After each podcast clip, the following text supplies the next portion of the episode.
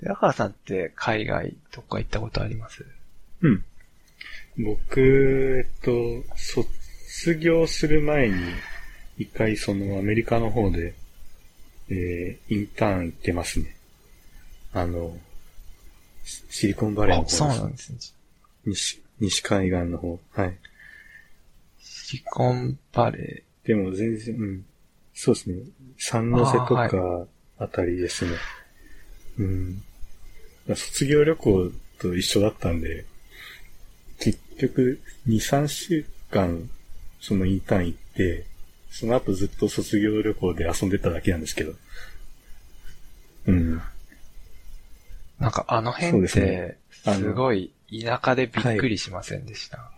ああ、そうです、そうです、そうです。三ノ瀬すごい話、これ言い過ぎると、住んでる人いるかもしんない。まあ、そうですね。すごい何にもないっていうか、あの、浜松以上に。荒野とか、荒野とかありますよね。ひあります、あります。もう、あの、僕あの、卒業旅行だったんで、サンフランシスコから、その三ノ瀬まであの、カルトレインってはいい、う電車乗りました。い行ったんです。乗りました。あの、マジなんもないなって思いながら。僕は三、えっ、と、うん三ノ出空港に、三ノ出空港に降りて、そこからカルトレインの駅までええ歩い、歩いたのかな？バスか使ったんですけど、カルトレインの駅なんもないですよね、周り。なんもないし、えーなんもないし、動いてんのかな？ってすごい不安になって。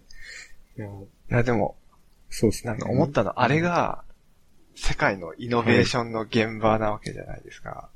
Google があったり、そうですね Facebook があるんで、えー、マウンテンビューがあって、うんうん、そうですねな。んかびっくり。あれがイノベ。そうですね。うん。確かに。あれがイノベーティブの、うん、本場だと思うと、なんて土地があるんだろうってすごい思った。Google のキャンパス行きました。行きました。マウンテンビューの方ですよね。なんか本当キャンパスって感じの、2 そうです、階建ての建物がなんかいっぱいあるみたいな。あはいはいはいれ、ここかーって。これが、そう、そうですよね。うん。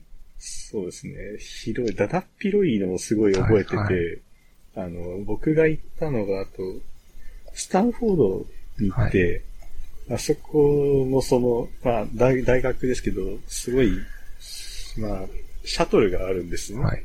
大学の中、中に。で、もう、門から、その、本館まで行くのに、10分ぐらい、バスで移動しないといけなくて、で、すごい、なんでこんなだだっ広いんだろうなって、やっぱ、私なんか、うん、やっぱ日本にいて、思ったというかね、すごい、広いなっていうとこですね。だから大学も広ければ会社も広ければっていう。ああ、そうですね。アップルとかも広かったですね、すごい。アップルの、その、社員の人たちが、シャトルバスじゃないと思うんですけど、シャ、なんか、専用の、あの、ベンツの車も乗ってて、黒い車ですね。で、そっから MacBook を早速にこう、アップル社員がも、あの、持って、あの、インフィニットループ回ってるのを見てて、ああ、これがイノベーティブだってすごい、なんか、憧れを抱いたのを覚えてますね、すごい。うん。どうなんですかね。いや、すごい、なんかめっちゃかっこよく見えましたね。うん。余裕があるというか、なんていうか。そうですね。社員の人だろうと思う人に写真撮ってもらいましたもん。うん。懐かしいです。でも5年前とかです。全然だから行けてなくて、最近は。ああ、その時すごい思ったのは、あとカルトレインの中でみんな Kindle 使ってて、なんか、すごい、ああ、もう電子書籍普通なんだなって。2012年あたりですけど、うん。やっぱまだ、その時、あーあとそうですね、本屋がすごい少ないなっていうのをすごい感じて。あ、本屋ないっすね。あと、た、タワレコとかもないじゃないですか、そういう、サウンド系の確かに。あ、どうなんだろう。たあんま調べたん、調べたんですけどね。そう、なかったから、やっぱ、あまあこれが、こっちなんだなって、2012年ぐらいの時に感じて、うん。まだ日本はいっぱいあるから、そういうとこに、イノベーティブではないのかもしれん。いや、ちょっと話戻るんですけど、その、その、はいなんですかね。マウンテンビューとか、山の出とか、すごい空広くなかったですか？あ建物がなんもなくて。広いっすね。広い、そうっすね。あの、浜松を思い出します。いや、そ僕のの、浜松行った時と同じ。うん。その、広かったっすね。この録音始まる前に、ひろ空広いって話を聞いて、はい。なんだすぐ思い浮かびましたもん。そういえばアメリカ空広かあった。ーそうですね。広かったですね。うん。なんか、そうですね。なんかずっと東京住んでて、なんかだいぶ毒されてたなっていうか、空が広いと、うん。ああ、こう宇宙の中にこう地球って星があって、自分はこの地球の大地、大地の上に生きてるんだなって。なんか、そこまですごい、うんなんか、はるか深遠なことまで考え、ええ考えちゃうっていうか、うん、なんかイメージがね、なんか、そう、そこに立ってる自分っていうものをなんか改めて感じましたね。空が広いことで。うん。うん。そうですね。うん。じゃあ、話題を変えて、あの、バンクーバーの、あの、ネット回線についてちょっと聞いてみたいなと思うんですけど、ネット回線が、結構、バックがうん。あんまりよろしくない感じ。そうです。多分、うーん。あネット回線。多分5メガとかだ5メガが BPS とかだと思う。寺川くんの回線あれだよね。ニューロ光。ええやば。すごいよね。そっか1000、うん1000メガ BPS。1ギガ。いや、それ理論、理論値そうかも。だいたいでも、実測でだいたい700から800ぐらいは。5メガとか言ってんのにさ、700から800ってさ、変わんないよね、1ギガと。100倍以上。いやうんーやばいっすね。スマートフォン、あー、スマホの回線。スマートフォンもっと早いよね、最近。あどうなんだろうね。ちなみに僕の、あれですね。はい。回線は 3G ですよ。ーあああ。じゃあ、そうか、あの、なんかあれです、あれですよね。日本だと、あの、パケシになったら切り替わるってあれですよね。いや、あれは多分 もっと遅い気がしますけど。もっと遅い。数百キロ BPS それよりはじゃあ、早い。ちゃんとツイッター見れるくらいー。。あああ、そっか。ただ、か、うんで。も 4G もあるんですけど、あ、そうなんですねその。、あ、4G っていうか LTE かもあるんですけど、なんか、うん。異常に高いんですよ。1ギ、1ギガのプランで5000円とかするんで、そんなのやってらんないじゃないですあか。ー。すごい高いですね。高いですね。いやー、すごいですね、それ。高いな。何なんですかね。な、なんなんですか、それ。えー、土地が広いから。インフラ土地が整え広い整えるのが大変だよ。うんえー、高い。なんかあれかもね。さっきのイノイノベーティブ話に戻ると、日本はそういうインフラがもう発達しちゃってるから、あんまり、あのー頑張んなくて良くなっちゃってるとか。そういう。いやでもそのえー その早い回線とかで、から起こるイノベーティブもあるんじゃないんですかね。なんだろう。ネット対戦がサクサクみたいな。そうですね。いや、そうですよ。もうそんなね、1ギガ BPS も、もう、そんな使わないんだけどな え、スマートフォンって毎月何ギガバイトぐらい使ってます？えっと、3G は、3G のプランだと安くて、安くていっぱいあって5ギガとかですね。で、使ってるのは3ギガくらいですかね。ああ。うん、うん、うん。それをずっと 3G で使うっていう感じ。はい。ああ。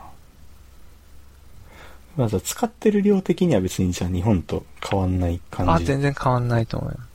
あでもそう、その高いって話を聞いてちょっと、マジかってちょっと思いましたね。知らなかったです、それは。これ格安支部のミオフォン使ってるけど、3ギガで、はい3ギガプランで月額1600円。安いね。うん。でもそれでいて、なんかネットフリックスとか、ああと何ですかね。まあ、フールみたいなのは普通にあるんであ、、あ何なんですかね。えなんかすごい不思議ですね。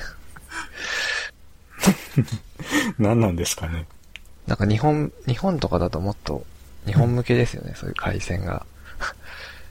すごいたくさん、なん太い回線があって。あ、うん。うんうん。うん。やっぱ、いろいろ、良し悪しですね。まとめると。そうですね、日本はせ狭くて。よしあし。うん。いや、でも 3G でも生きていけますよ。そうですね。うん。うん。寺川君もううんまあ守れないんじゃない、ねいやいや、だって僕だって、えっ、と、初めの iPhone とか、日本で発売だと 3, 3G のやつだと、時は 3G だったじゃないですか。それだってもう10年前ぐらいでしょ その時は、その時はちゃんとやってましそたよ、の時はだって。さ、もうサービス自体もみんなそんな、ねえ、ツイうん。ツイッター出始めの頃まあなんか、そんなネットフリックスとかもなかったからね、なんか、スマホで見るものなんて、そうねこんだけでしょみたいな。ううんん。まあなんかその時にすごい、やっぱ、いろいろ工夫はしてたような気がしてて、うんいや遅い、遅いから、やっぱり。あの、例えばですけど、なんか RSS リーダーとか読むときに、はいはいやっぱオフライン、あオンライン上の時に、やっぱそれを取得しといて、オフラインの環境上でもキャッシュしてるとこから見れるようにはいはいはいみたいな。。そしたらやっぱ早く見れるじゃないですか。ありましたね。地下鉄でも。そそれがすごい、あの、スマホ出たての時はやっぱそういう工夫をずっとしてたなと思の。ってて、あ今そんな工夫しないっていうか、ーあー、もね。うしなくてもい。しないくていい。うん、するとね、めんどくさいからね。本当にそれ、そう、めんどくさい、最新の正しい情報なのかわかんないから。そうそうそう、そうそうそう。まあそれをちゃんとやってたなっていうのを今話して思い出した。うんなんだろう。まあ、あと、なんだろうな。何してたんだろうん、なんかもうあ、そうですね。ちょっとう。なんか、辛い記憶だったのかちょっと覚えてないですね。あんまり。ここ10年、なんかスマホの時代だからさ、なんか、うん。ああ、もう10年前からスマホだったんだって思うけど、10年経ってるから、うんスマホって言ってもだいぶ変わってんだよね。でもなんか、思い出そうとするとそんなに、もうんう、よく思い出せない、う。うんんあんま変わってないのかな？どうなんだろう？変わったのかな？変か。わってるよ、10年だったら。ううんん。なんだろうね。あ、でもそう、すごい感動してるのは、にまあ、日本の、その、イワックさんも書いてくれてるんですけど、日本すごすぎて書いてくれてるんだけど、地下鉄でも繋がんじゃん。はいはいはい。あれ、ぶそうですね。数年前に対応されうんて結構感動しましたね。地下鉄の間、そうそう。やることなくて、どうしようって。そうそうそうそうそう。いや、それ本、本を読むんですよ、本を。本大事。昔はちょっと文庫本持ち歩いたりとかもしてたんだけど、うん。うんうん最近全然してないなって。そうだね。なんか、すごいそういうとこは進化を感じるというか、なんというか、まあ、文庫を読んでる人はまだいるけど、うん。新聞読んでる人なんてもういないでしょ、確かにね。いや、いや、いいるでしょ。いや、でも新聞え拾えマジっすか？てんのは、あ本当見、見ない気がするなあ、そうなんですか。東京の方だともう見ない。だってその、もうみんなスマホの画面をね、結構もうん。いや、どうだろうな。まあ、ちょっと前までは見てたんですよ、結構。うんちょっと前っていうのは、に、ん ?3 年前ぐらい？いや、もうその辺ももうちょっと曖昧ですよね。全然。もう昔からうんもう、わそかんないね。みんな新聞なんて見てなかったんじゃないかって。もう記憶とかね、んどんどん。まあそう、わかんい。ないよ。僕、上京した時に、ええその東京の人って新、電車で新聞読む読むときに、あの、4分の1サイズにしてはいるじゃはいないですか。はい。はいはい。半分のさらに半分にして、ししてますね読んで。あ、あこうやって、なんだろう、小スペースでも読む技術があるんだって感動した覚えがあります。あん。あんなにコンパクトに折ってね。うんあの技術も失われるわけですね。でも最近なんかね、文庫本改めて大事だなってちょっと思って、今もうみんな電子書籍書籍で、まあで別に本、文章じゃなくてもネット、スマホあれば何でも時間潰せるけど、なんか、昔読んだ SF 小説、スノークラッシュって小説があるんだけど、それなんかすごいサイバーパンクの世界で、なんか電脳世界で、こう、ドッタンバッタン繰り広げる小説なんだけど、確かね、うん。そこに出てくるスナイパーの人が、なんか、そういう電子社会なんだけど、なんか文庫本をずっと持ってるみたいな話が書いてあったように覚えてて、なんか、そう、なんか、電子社会なんだけど、例えばなんか、なんかの都合でスマホ使えなくなった時に、ちょっと懐に文庫本あったら強いなって思って、自分だけこう暇つぶしできるぞって、うん。うんなんか、そう、ちょっとね、最近、本に興味が出てきて、なんか、あの、僕あの、技術書とかもあんま本買わなくて、まあ、ネットを見ればいいじゃんって、もう昔から思ってて、うん。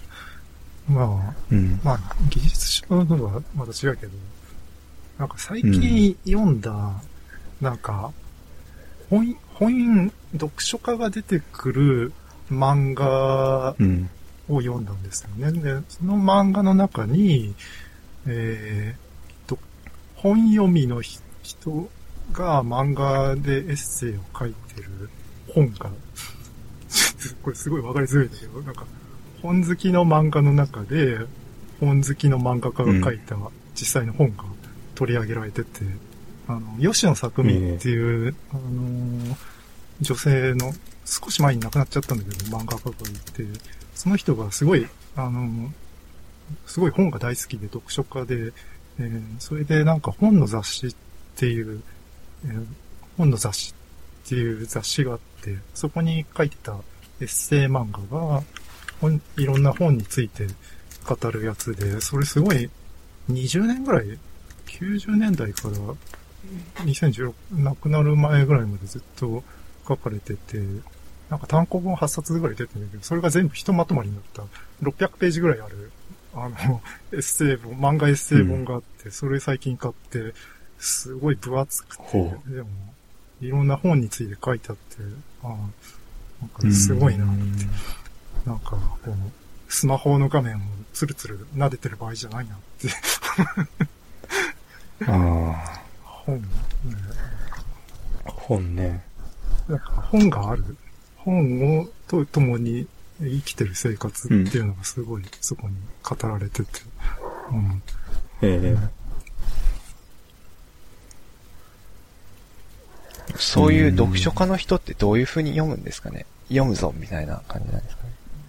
うん。まあ、多分その漫画家、作家さんだからってこともあって、インプットも多いんだと思うんだけど、なんかそこって別に、あの、そこで取り上げられてる本は、まあ面白いのが、別になんかそういう、いわゆる文学ばっかりじゃないんだよね。そういう、まあ SF 小説とかもあるし、なんかエッセイ本とかもあるし、あの、ノンフィクションのドキュメンタリー的なやつとかもあったり、なんかちょっと新書的なやつとかも、いろんな本を取り上げてて、なんか、なんかどこ行っても、なんか本屋寄ってで、なんか面白そうな本をとりあえず買うみたいな生活をしてたみたいで、へえって、うん。まあでもそれがもう完全に僕らがネットになってんのかなって。あの、ねそうですよねネットで興味を満たしてる。ん僕らはあれですよね、その、ツイッター開いて、はいはいはい。なんかまた、そうそうそう。おもし面白い炎上ないかなとか言って、うん。多分その辺が一昔前に、やっぱその、中高生の小学、小中高あたりですごい読書習慣があった人ってずっとそのまま、あの、大人になっても、うん。なんか常に本を求める生活をしてんのかなっていうふうに思って、やっぱなんかそこで強いのは全然、なんかネットに載ってないこととかも、まあネットで話題になるのってね、結局、なんか主語がでかい話とか、あの本当かどうか疑わしい話とかも、まあ、まあ本もね見、たよみ本たいなの当かどうか疑わしいんだよね、っ。ぱい。そうそう。うん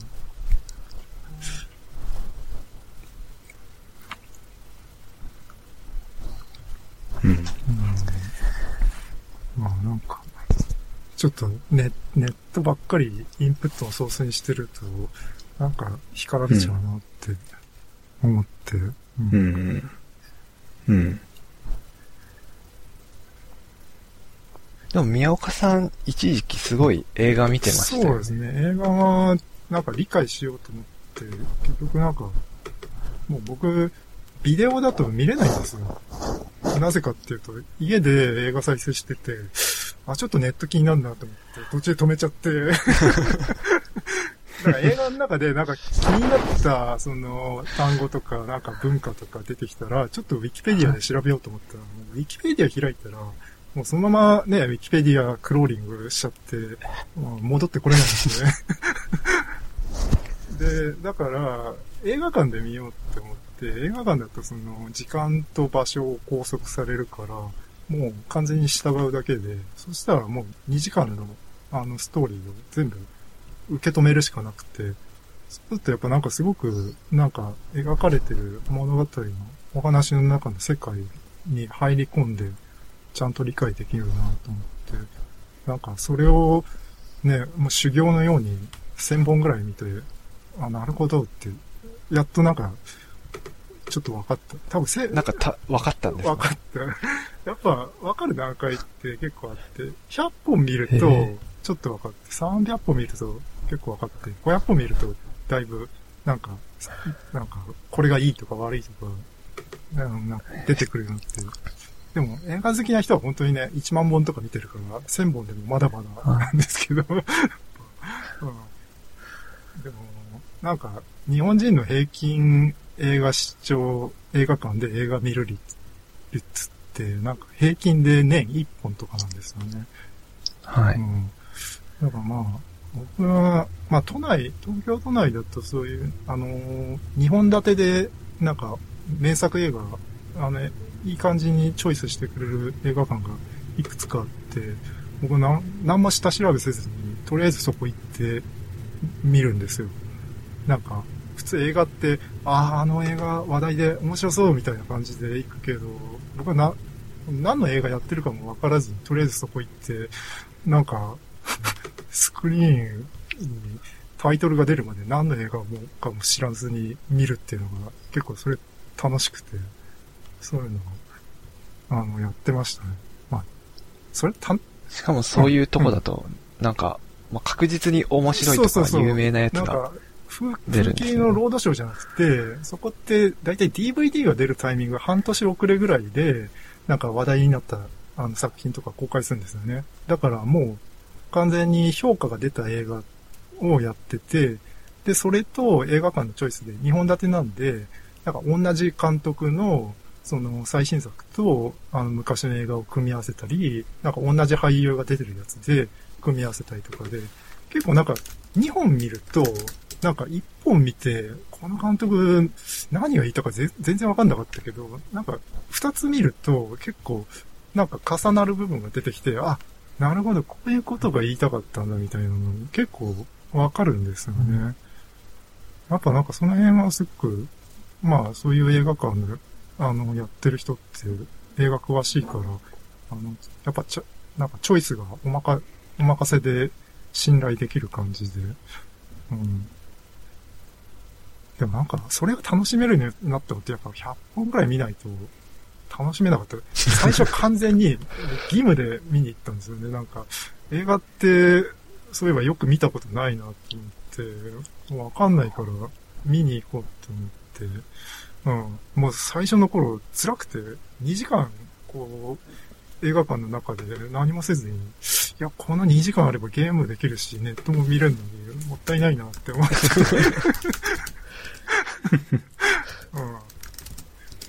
うん。でも、ああ、でも、そもそも考えるとあれか、マウントブレードを1000時間くらいやってて、1000時間があったら、2時間の映画500本見れるんだなって思ったら、これ映画見た方がコスパが高いんじゃないかなって、もう、最初にそれがきっかけだったかもしれない。うん。うん。なんか、SF SF 小説とかも、なんか、1000本読まないと語れないみたいな話とかって結構昔から言われてて、うん。うんだから、そうですね。映画も1000本だと2000時間ですからね。まあやっぱなんか、いろんな技術とかも結構5000時間ぐらい投資すれば何でも一発になるみたいな話あって、うん。やっぱ、そこで考えると、ゲームっていうのはすごいコスパが悪いんですよね。なんか、一本のゲーム理解するだけで1000時間とか投資してたら、俺他の分野だって何か理解してるはずなのに。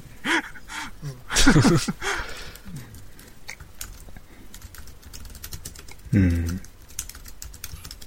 ちょっと話戻るんですけど、はいその映画たくさん見てるときって、その、何かその、何ですかね、アウトプットして、アウトプットっていうか、なんか感想とか書いてたんですか？ああ、そうですね。ログはつけてましたね。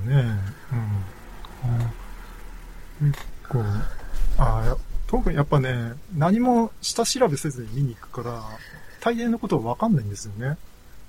ああ、わかんなくくて、で、家帰って、あの、結構その、いろんなの調べて、感想とか読んだり、解説読んで、あ、あれ、こういうことだったんだって。なんか、僕は、あの、ピコキャスのめぐみさんは逆に、それ全く逆で、最初にネタバレを知って、あ逆でから、ネタバレを調べてから、あの、映画を見るっていう話をして、映画を見るし、小説も、もう、解説から、ネタバレから読んで、うん、そうしないと安心でき、安心できないじゃないとか言うんですけど、いや、どうなんだろうなって。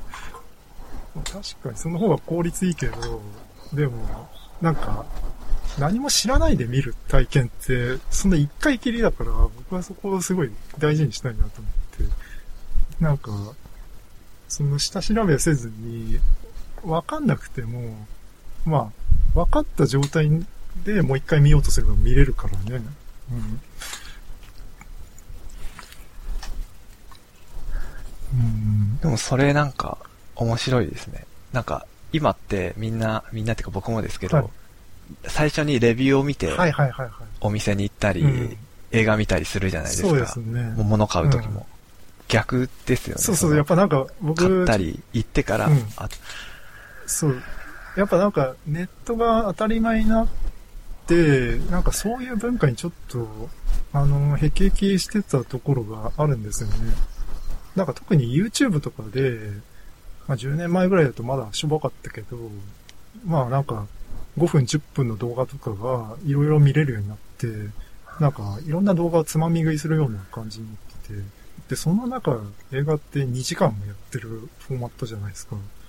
2時間あったら何やってんだろうなってちょっと興味が出て、あまりにそのネットと対局なんですよね。なんかネットだったらみんな自宅でポチッとするだけで見れるのに、わざわざ映画館行って何やってんだろうなって、それはなんかすごい興味が出て、それちょっと理解したいなと思って、すごい、もうなんか結構一時期毎日のように見に行ってて、うん。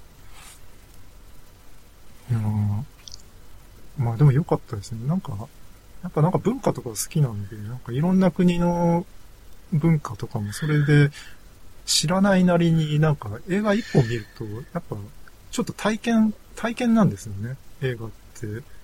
だから、ここれはこういう意味だから、こうなんですよっていうんじゃなくて、なんか全然知らないけど、なんか、まあ、イワックさんみたいにその、いきなり、その、とりあえずカナダ行ってみて生活してみると、やっぱなんか理解するみたいなのにちょっと近いっていうか、なんか、そういうので、いろいろ体験したいなっていうのが、うん。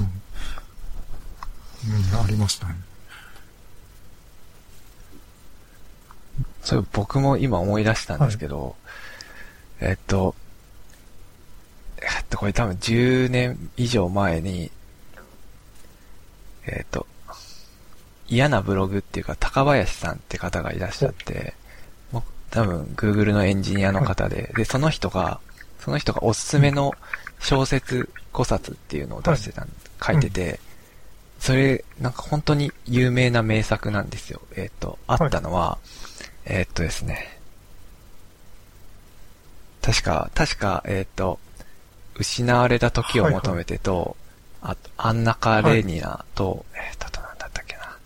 あとは、あ、あと、えーっと、ジョイスの、えーっと、ジョイスの小説なんでしたっけ、えージョイスじゃない。まあいいや、まああの、まあそういう有名な、うんいわゆる古典の文うん学作品を挙げられてて、あ、何なんだろう、面白いのかなと思って、僕も読んだんですよね、はいそれ。そういえば、一時期本当にずっと小説を読んでる時があって、何年くらいだろう。多分、5年くらい前かな。うんその、失われた時を求めてって、あめちゃくちゃ長いんだいいわ一般、そう、あの、ね、なんですかね、プルーストのマドレーヌが有名な小説ですね。で、それって本当みんなネットとかだと、ネットとかだとって言うと、また、中国がでかいけど、なんかそういう風に茶化すうん文脈でしかないんですよね。長いとか。普通の小説の文庫、えっ、と、文庫の、厚めの文庫のサイズで10冊とかあるんで、うんまあでもいいなと思って、まあどんな感じなのかなって読んだら、めちゃくちゃ面白いんですよね。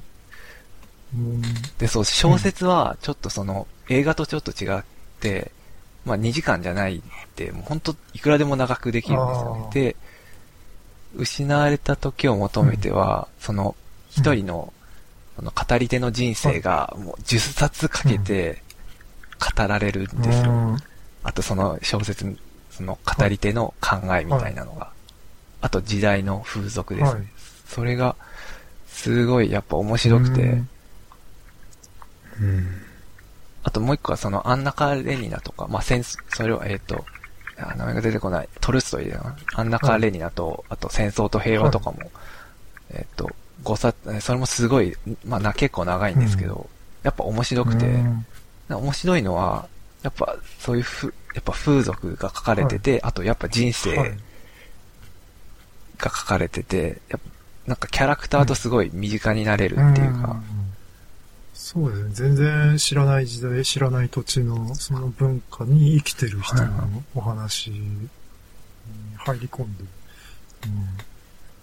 うん、なんか、話。いや、まあ、ちょっとボケちゃいましたけど、まあ、そういう、なんか人がおすすめしたりしてるのを見て、人がなんかまあ、こういう長めの小説とかあるよみたいなのがあって、まあ普通の人だと、まあ、読まない、読まないで、まあ、ふーんみたいな、ウィキペディアのあらすじだけ見にいて、へえみたいに思うけど、まあ実際やってみると、やっぱ違いますよね。っていう。うん。そうですね。映画もやっぱり名作映画って、やっぱ1910年、20年代から、あの、5、60年代ぐらいまで、まあ、古典的な映画とか、多くて。はい。あ僕が結構タイミングが良かったのが、日本の東宝シネマズで、なんか午前10時の映画祭っていうのをやってたんですよね。それはなんか毎週週替わりで、あの、名作映画を、あの、はい。スクリーンであの上映しますよっていうので、なかなかその名作映画って、そういうなんか東宝シネマズみたいな、あの、でっかい映画館で上映することってまず普通ないんですよね。でもなんか、それで企画上映されて、年間50本、あのー上映されて、それをほとんど見て、なんかそれを見るだけで、大体、なんか、あの映画、いいやつ、もう、よりすぐりの、えー映画見れてよかったですね。なんかあれ、僕好きだったのはアパートの鍵を貸しますって映画があって、結構あれ、名前は聞くと思うんですけど、まああれ、はい1960年の映画なんで、まあ、そんなに、名前は聞いたとしてもそんなに見てはないかな、今、今時の人だと。うん。はい。でもね、見るとね、めめっちゃお面白いんですよね。へえ。あれは、ビリー・ワイルダーっていう監督で、まあ、ウェルメイド、すごいよくできたお話で、うん。なんかビリー・ワイルダーなんか、まあ、日本だとあの、三谷幸喜とかが大好きなんですよね。で、実際そのビリー・ワイルダーに会いに行って、あの、あの、インタビューしたりとかしてて、うん。だから、多分日本人で三谷幸喜が好きな人だったら、もうそのビリー・ワイルダーの映画なんてもう、すごい楽しめるなんて、結構それ、何も知らずに最初にアパートの鍵を貸しますを見て、すごい、あの、面白くて感動して、そこから、あワイルダーってすごいなってとこから、なんかその監督のいろんなつながりとか見て、うん、あのうんよかったですね。まあ、あれですね、本、本もそうだけど、やっぱなんか、一個の作品だけじゃなくて、どんどんなんか繋がるんですよね。なんか、映画だとその監督つながりとか、役者つながりとか、なんか脚本つながりとかあって、なんか本読みの、本を読む人だと、やっぱもう、あれ、あれなんだっけ、あのー夜は短し、歩けよ乙女って、えー、えっと、あれ、森、森見何でしたっ富け？森、森森。文彦の小説があって、その中でもなんか、まあ、それすごい、本読みだったら、あの、グッとくるような、なんか古本市に行って、そこで、なんか一冊の本から、もう、あらゆる本が繋がってんだよ、みたいな話とかもしてて、なんか映画もすごいそうなんですよね。なんかまあ、いろんなものからインスパイアを受けて、で、ここの人が、こっちにまた影響を与えて、っていうのとか、どんどん、なんか、なんか、一本見ただけじゃわかんないけど、いろいろいろ見ることでどんどん繋がっ、点と点が線になって繋がっていくっていう感覚があるんですよね。まあ、映画だとその辺がやっぱなんか時代と国っていうのが結構縦、縦軸横軸があって、映画だとやっぱりすごくできたのが1900年代の最初の方で、まあ、ちょうど今で100年ちょい経ってるんで、なんか100年間の出来事の中で、まあ、すごく時間軸のつながりから、その国や文化の横軸のつながりっていうのが、いろいろ自分の頭の中でプロットされてつながっていくっていうのが、すごい、あの、なんかそれでちょっと一つ体系ができたのが、自分の中に体系ができたのが良かったなって。うん。まあこっち来てすごい映画見る、見に行くようになったんですよね。その、やっぱ、安いです。安いっていうか日本高い日です。本ね、定価が1800円とかですからね。1800円ありえないですよね。僕映画よく見に行ったのは、その都内の、まあ、えー、えー、と、なんだっけ、名画座って呼ばれるのが、その2本立て上映する。で、そこは安いんですよ。2本立てなのに、1300円とかなんですよ。その最新作ではないから。うん。で、そこだと安くて、すごいいっぱい見れて、しかも、あの、評価が、あの、出てる映画なので、まあ、外れがなくて。しかも、うん。に、2本うでん4時間とかだともう、時間単価いく。コスパすごいですね。すごいし。まあ、2本立てじゃなくて3本立てとかもあるんですよ。なんか。6時間かかって、もうって、うん。なんか朝行ったら、うん。出た頃にはもう夕方になってるみたいな。うん。うんそれでもう一日終わっちゃいますね。う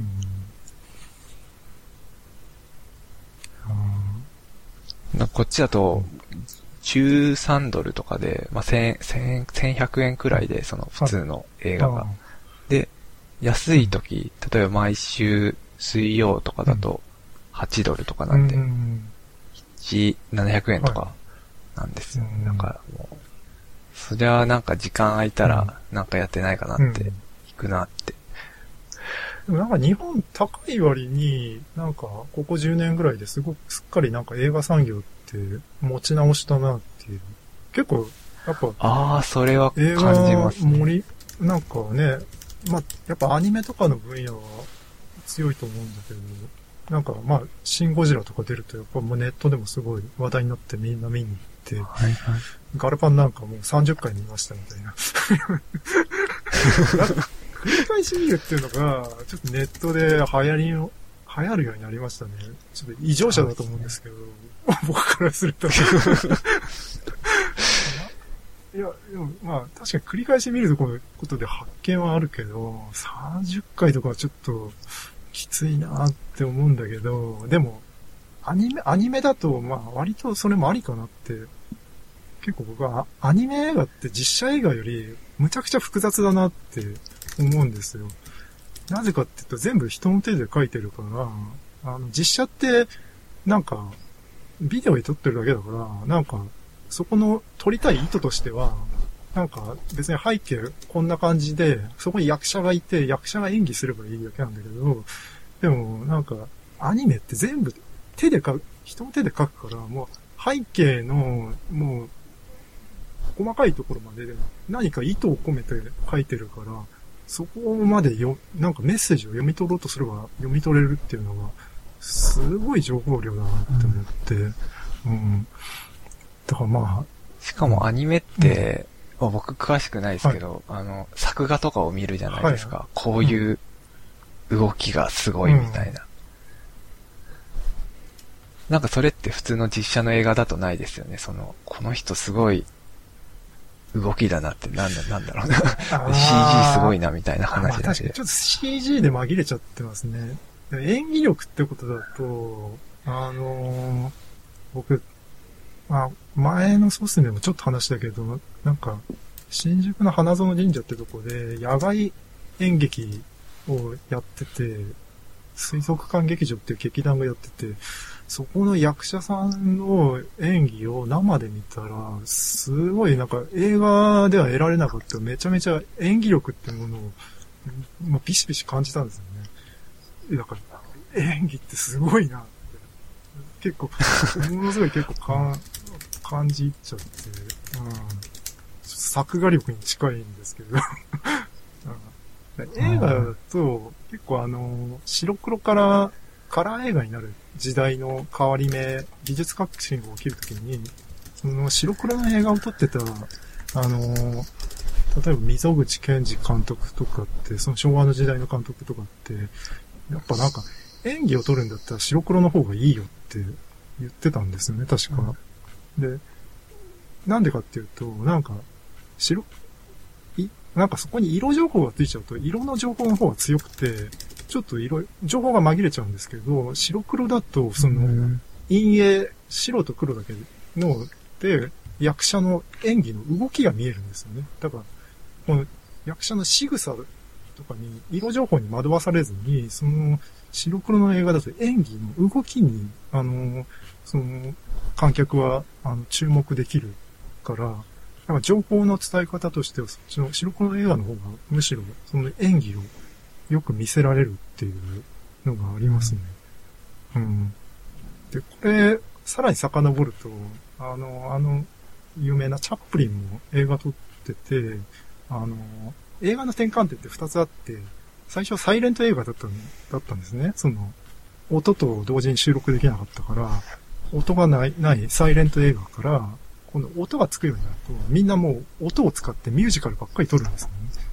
で、そこからさらに今度カラー化していくんですけど、結構その技術転換、二つの技術転換点で、音がつくようになったっていうのとカラー化したっていうところで、で、チャップリンの一応、僕が一番名作だと思ってるのは、その、あの、サイレントから音がつくようになった映画の時代、1930年頃に、えー、チャップリン、あのシティライツ、えー、街の日っていう映画を撮ったんですけど、なんかその1930年代になるとみんなもう技術か、技術革新で、あの、音をつけてミュージカルとか撮るようになったんだけど、チャップリンはあくまでドラマにこだわってて、ドラマにはその音がない方がいいんだっていう信念で、ずーっとそれ、街の日って映画をもうめちゃめちゃリテイク出して、と、あの、撮ってたんですよね。で、なんかそれ見たら、すごい感動しちゃって、なんか、それ、それ見た時も全然そういう前情報なかったんだけど、なんか気づいたら涙を流してて、僕なんか映画で泣いたのそれ初めて言ったんですよね。ここの涙なんだろうって思って。す 綾波レイみたいな感じでな。んか、なんか、僕それ一つ目標だったんですよね。なんか、映画で泣いたことがなかったんで、だから、映画で、まあなんか涙を流すまで映画を見ようって、一つ最初に、その、やりたいなと思ってて、それで多分、300本くらい見て、やっとそれに巡り合って、涙が出て、そっから泣きっぱなしですね。なんか。なるほどなってちょっとそれ思って。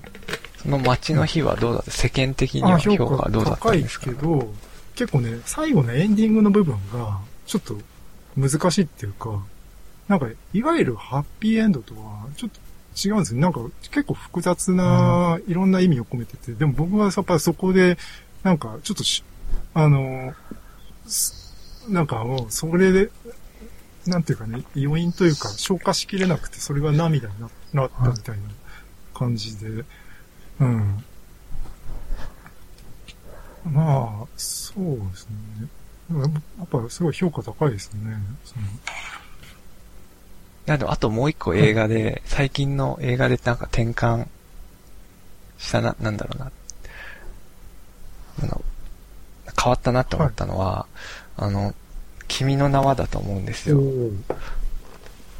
なんか、えっ、と、僕がこっち来る時の飛行機で、みんな見てたんですよね。その機内、機内上映の映画でうん。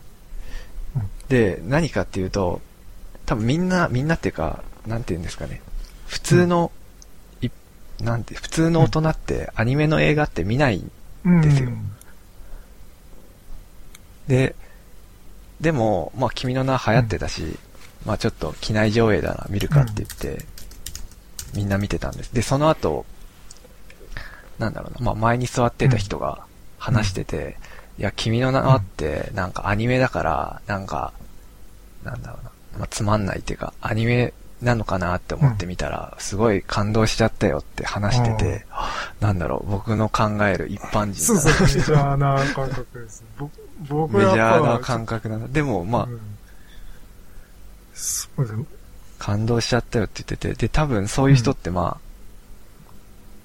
まあこれから、まあ見んのかわかんないですけど、まあ、アニメに対する偏見が徐々になくなっていって、いやー。大人向けのアニメとかを見て、ね見るようになるのかなって日。本はアニメしかないですよ。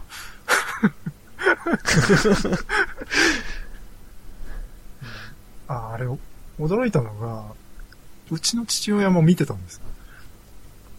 ああ、そうなんですねうちの父親は。鉄道が大好きで、あのーそれでなんか鉄道仲間がいるんですけど、あなんか、新海誠監督って結構鉄道を書くんですよ。まあ、君の名はも出てくるけど、鉄道は。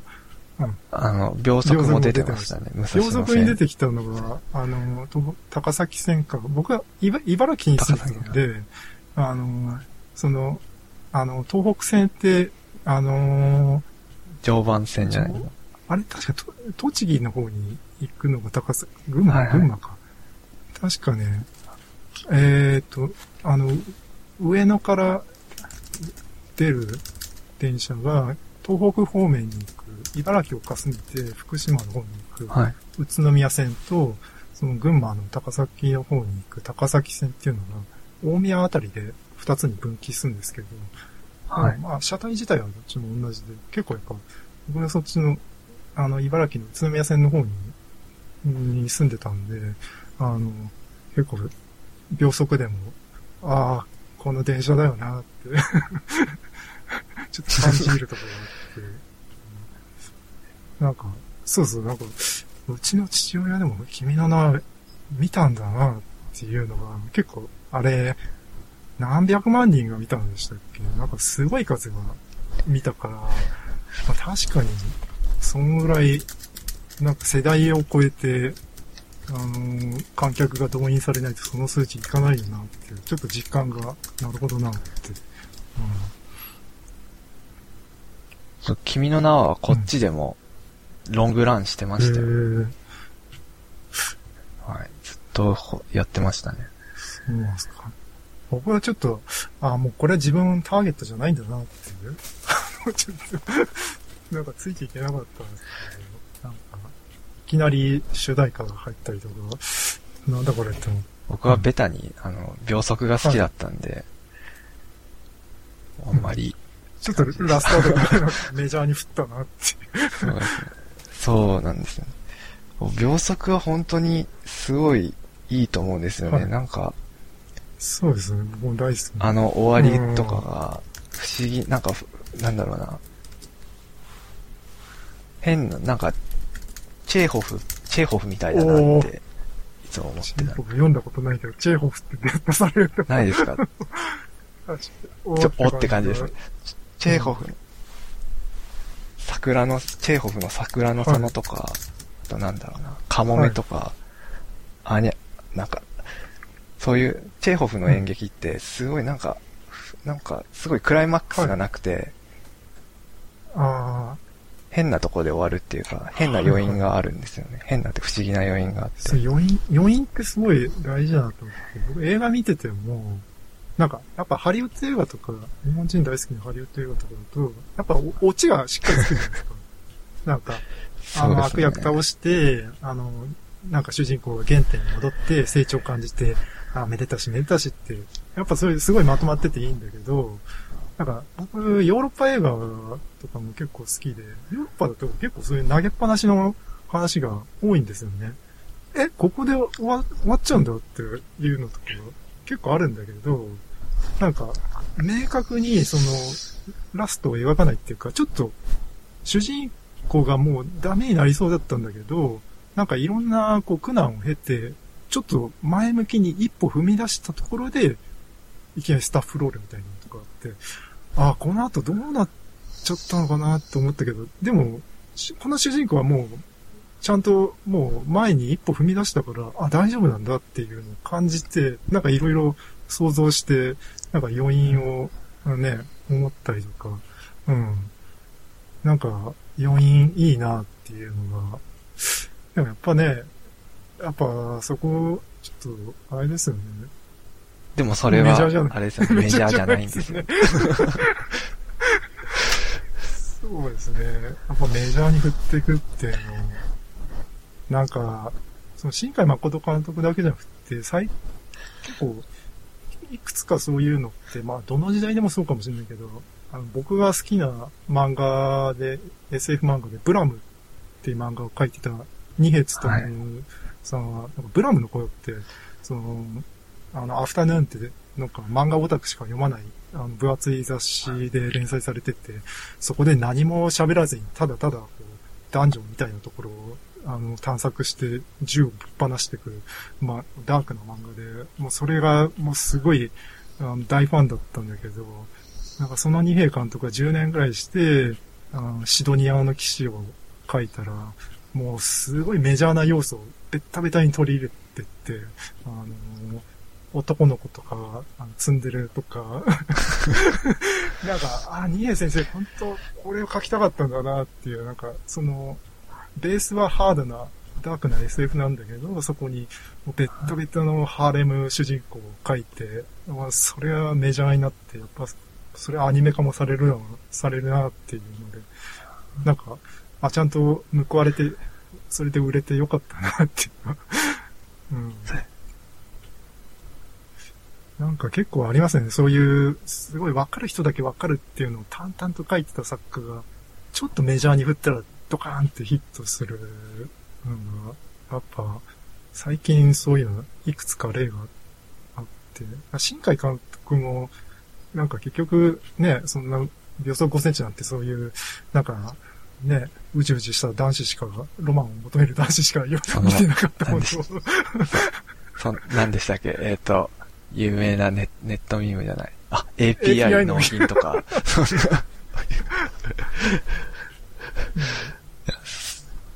ありましたね。うん。やっぱ、メジャーに振るって大事だなって。うん。はい、そうやっぱ丸くなるっていうのは。うん。そうですね。やっぱちゃんと売れて作家に、作家さんに還元されるのがいいんだなって。うん。あとは、どうしますかね。小ノート的に。マウントブレード。FTL、うんなんか最近、なんかツイートしてましたよ。ややったけど難しい。はい、始めました。あれはまあ、難しくて当たり前なんですよね。なんか、なんか、その、経験を重ねないと、イベントとか全然わかんなくて、死ぬことで覚える感じで。うん。ああ、でも、すごい、FTL はゲームバランスが素晴らしいですね。ちょっとマウントブレード戻っていいですか、マウントブレード、なんか、僕ピコキャスで聞いてた時は1000時間だったと思うんですけど、1000時間そうですね、今、2000に増えてる。そうなんですよね。なんか定期的にやりたくなるんですよね。なんか、あの、なんかしばらなんか、すごいやり込んで飽きて、しばらく経つとなんかモッドが、有志がモッドを作ってて、なんか面白そうなモッド出てんじゃんと思って、それ入れてまたやると、どんどん時間がかさんでいくっていう感じで、なんか、モッドを入れると、あれなんですよね、その、マップと勢力がガラッと変わって、なんか、全然違うものになったりするんですよね。なんか、昔のだと、なんか、普通は中世の騎士たちが戦ってんだけど、あれをスターウォーズにしちゃうモッドとかあったりとかして、そんなこともできんだって思って、うん。うん、あ、となんか、まああれ、結構13世紀ぐらいの、いわゆる中世が舞台になってんだけど、結構もっと遡って7世紀ぐらいのイギリスを、イングランドを舞台にして、あの、そのケルト人と、あの、アングロサクソンたちが戦うやつとか、そういう、なんか歴史を知るとちょっと面白くなるモッドとかあったりして、うん。こう、そういうモッドを入れると、うん、もういくらでも楽しめちゃいますね。うん。120時間ぐらいや、岩ックさんやったって書いてあって、結結構やってますね。多分、そう、意外にやってました。でも、で、宮岡さん、会ったことあります？マウントブレードやったっていう人。初じゃないですか？あー、確かに、そうかもしれないですね。あー、そうですね。なんか、うん、ネット見てると、確かにややってる人はいるはずなんだけど、実際やってますって人は、そうそう、うん、話したことないですね。うん。僕ちゃん、僕は、コキャス聞いてて、まあ、名前は知ってたんですけど、まあ、やらないです。普通。いやーやってほしいね。うんで、ちょうどその、前いた会社の、えっ、と、まあ、知り合い、まあ、前いた会社の人が、ちょうどやってるって言ってて、あ、教えてくださいよって言って、最初の導入を教えてもらいました。まあそれくらいないと多分やんないです。あー、僕あ、はいだからそもそも、マウントブレードっていうのは、何ですかね？なんて言うんですかね？えーっと、はい一番の売りは騎兵戦闘ができる。馬に乗って騎戦兵、えるってとこ。なんか、アクション的にはあの、スピードボーナスがつくっていうのが大きくて、なんか、普通のなんか無双系ゲームだと、なんかゲージを貯めて必殺技出してとか、そういうあ方向に行くと思うんですけど、マウントブレードは物理的にすごい、あの、納得感があるんですね。なんか、普通に、この剣で切りつけて戦うより、馬に乗ってスピードをつけて、あの、すれ違いざまに切った方がダメージがでかいっていう、めちゃめちゃ納得感のある、あの、戦いで、あの、それで戦っていくから、あの、やっぱそれで、慣れると、なんか、馬に、馬を乗りこなして、こう、すれ違いざまにズバズバって切っていくのが、めちゃくちゃ、あの気持ちよくて。まあ、まあ、アクション部分だけじゃなくて、そのアクションを支えるために、こう箱庭世界になってて、いろいろはい兵士、兵士を集めてトレーニングして、なんか、お金を稼いで、あの、いろいろ立身出世していくっていう、そこも面白くて、うん。なんですかね。僕が納得感あったのは、えっ、と、なんですかね。弓を持った騎兵がいるじゃないですか。あの、遊牧な民的なんですかね。な。なんか、なうんん遊牧っぽい、うんめっちゃ強いじゃないですか。はいあ、だから、モンゴル帝国はそうですね。世界を制覇したんだな。あれは、やっぱり、えー、そうですね。ローマ時代だ、ローマ軍は、パルティア、パルティア軍っていうのと戦って、パルティア軍はその遊牧人勢力なんだけど、ローマってすごいでっかい盾持って、探検持って、あの、かっちり対立を組んで、ものすごい無敵を誇ったんだけど、そこになんか東の方の遊牧民勢力と戦ったら、あの、遊牧民たちは、その、馬に乗って、その、歩兵たちが届かない距離から、こう弓で、あの、弓矢で撃って、こう、一方的に、あの、こう攻撃をしヒットアンドアウェイして、なんかヒットエン、ヒットエンドランみたいな感じですよね。だから歩兵で追いかけようとしても追いつかない。もうどう、で、どんどんローマ兵はやられてくっていう。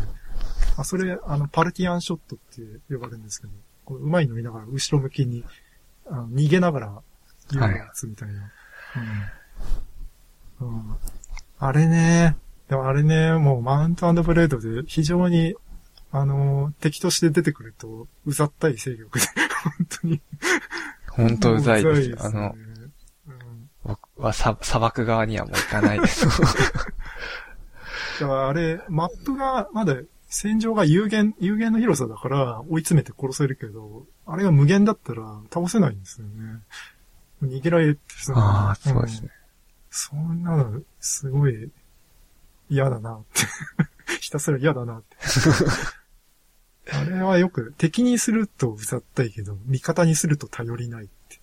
あの、なんかね、イライラするけど、あんま攻撃力ないんですよね、あのゲーム的に。なんか、いざそっちの勢力で、あの、騎兵で弓矢揃えても、あんま敵を倒せなくて、どんどんやられてくる。結局、マウントブレードのバニラの、あの、何の最も入れ入れてない世界だと、あの、やっぱりその中世の重騎士、あの、甲冑を着た、着て槍を持った騎士が最強で、なんか、あの、ちゃんとやろうとすると歩兵と弓兵と騎兵に分けて、それぞれこう、指示を出していくと、なんかちゃんと指揮官として、あの、あの、戦、戦術をコントロールしてる感あるんですけど、でも究極言えば全部騎兵で、全部槍持って突っ込ませれば、それだけで勝っちゃうんですね、あのゲームって。あと、何ですかね。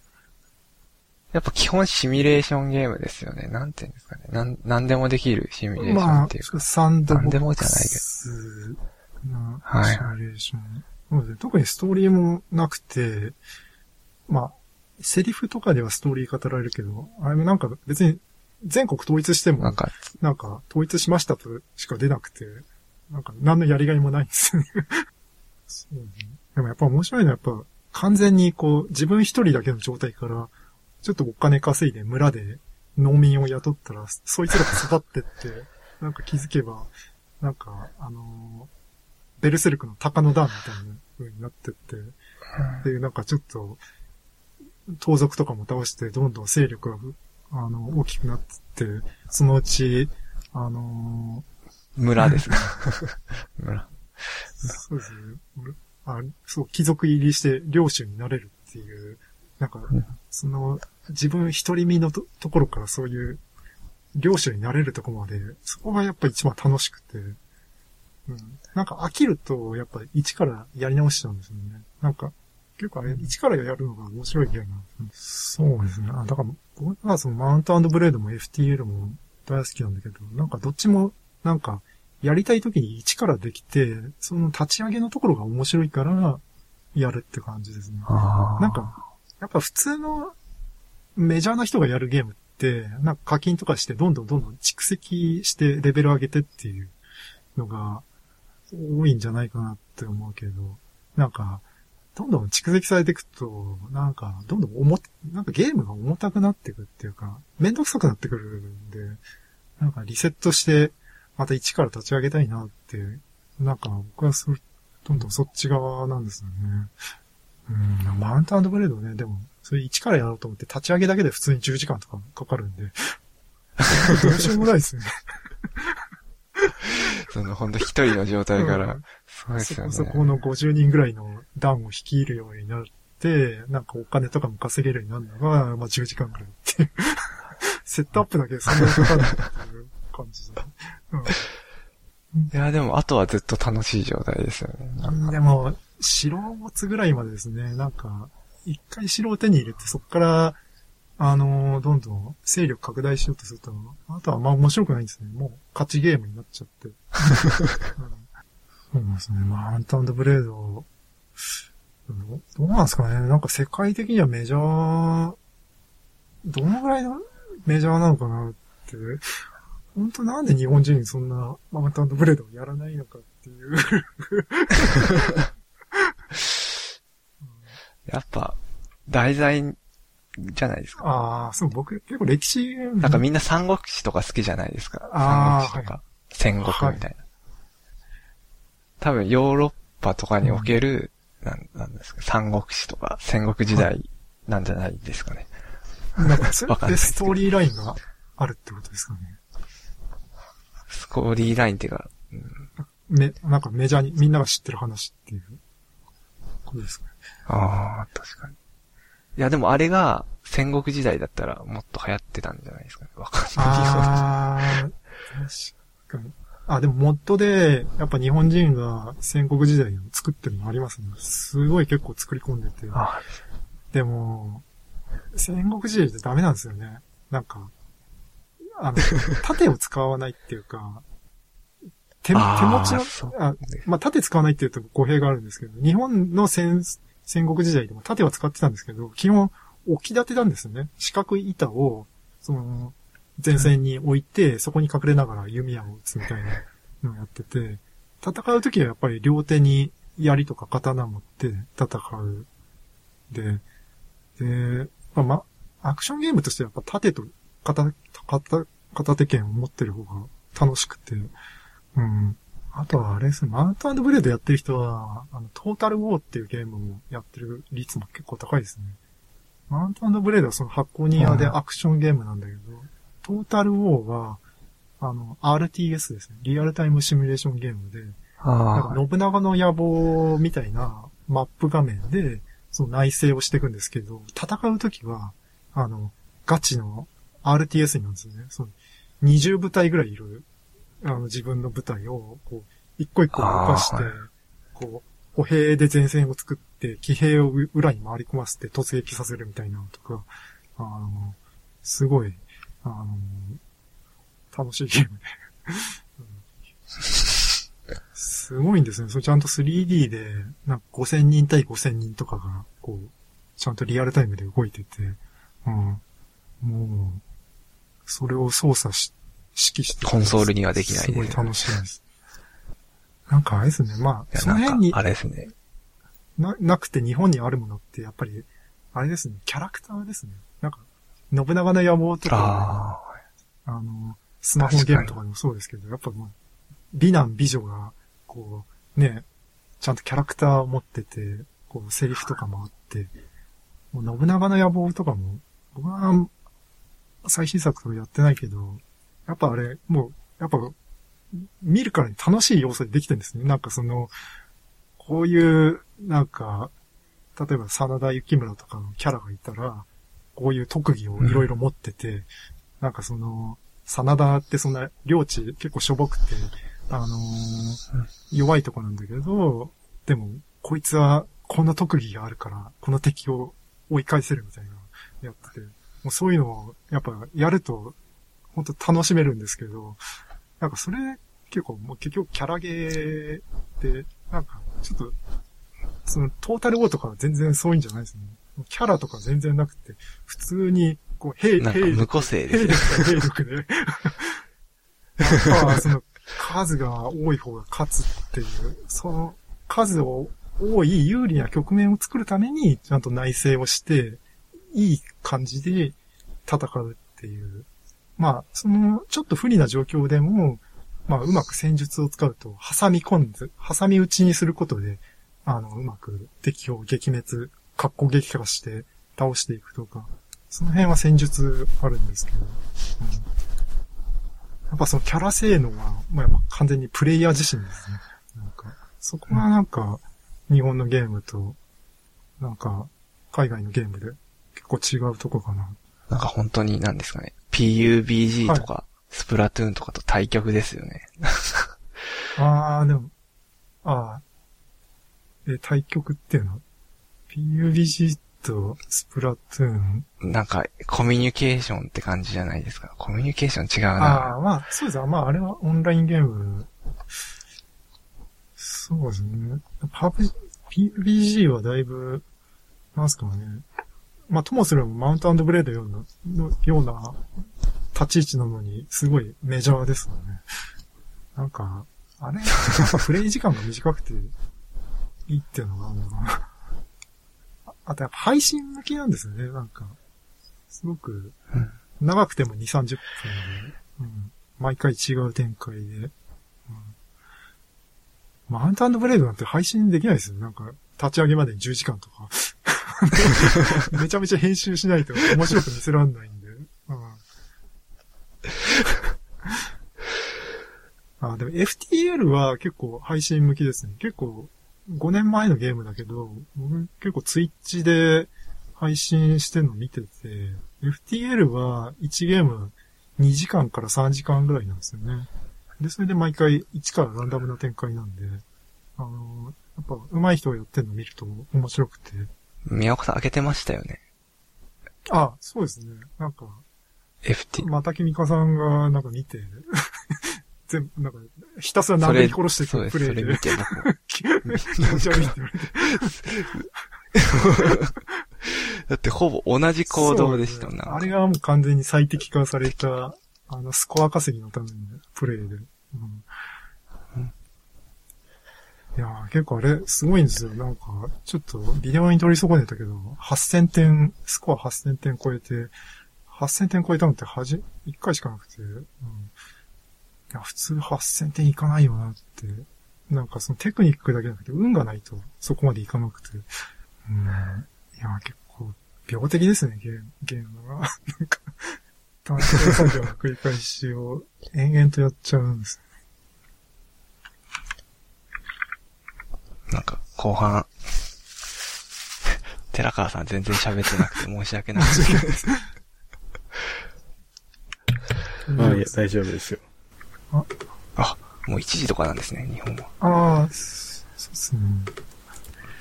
じゃあ、じゃあ最後にお便り募集をかけときますからね。うん。じゃあ、あれを、募集コメントを読み上げます。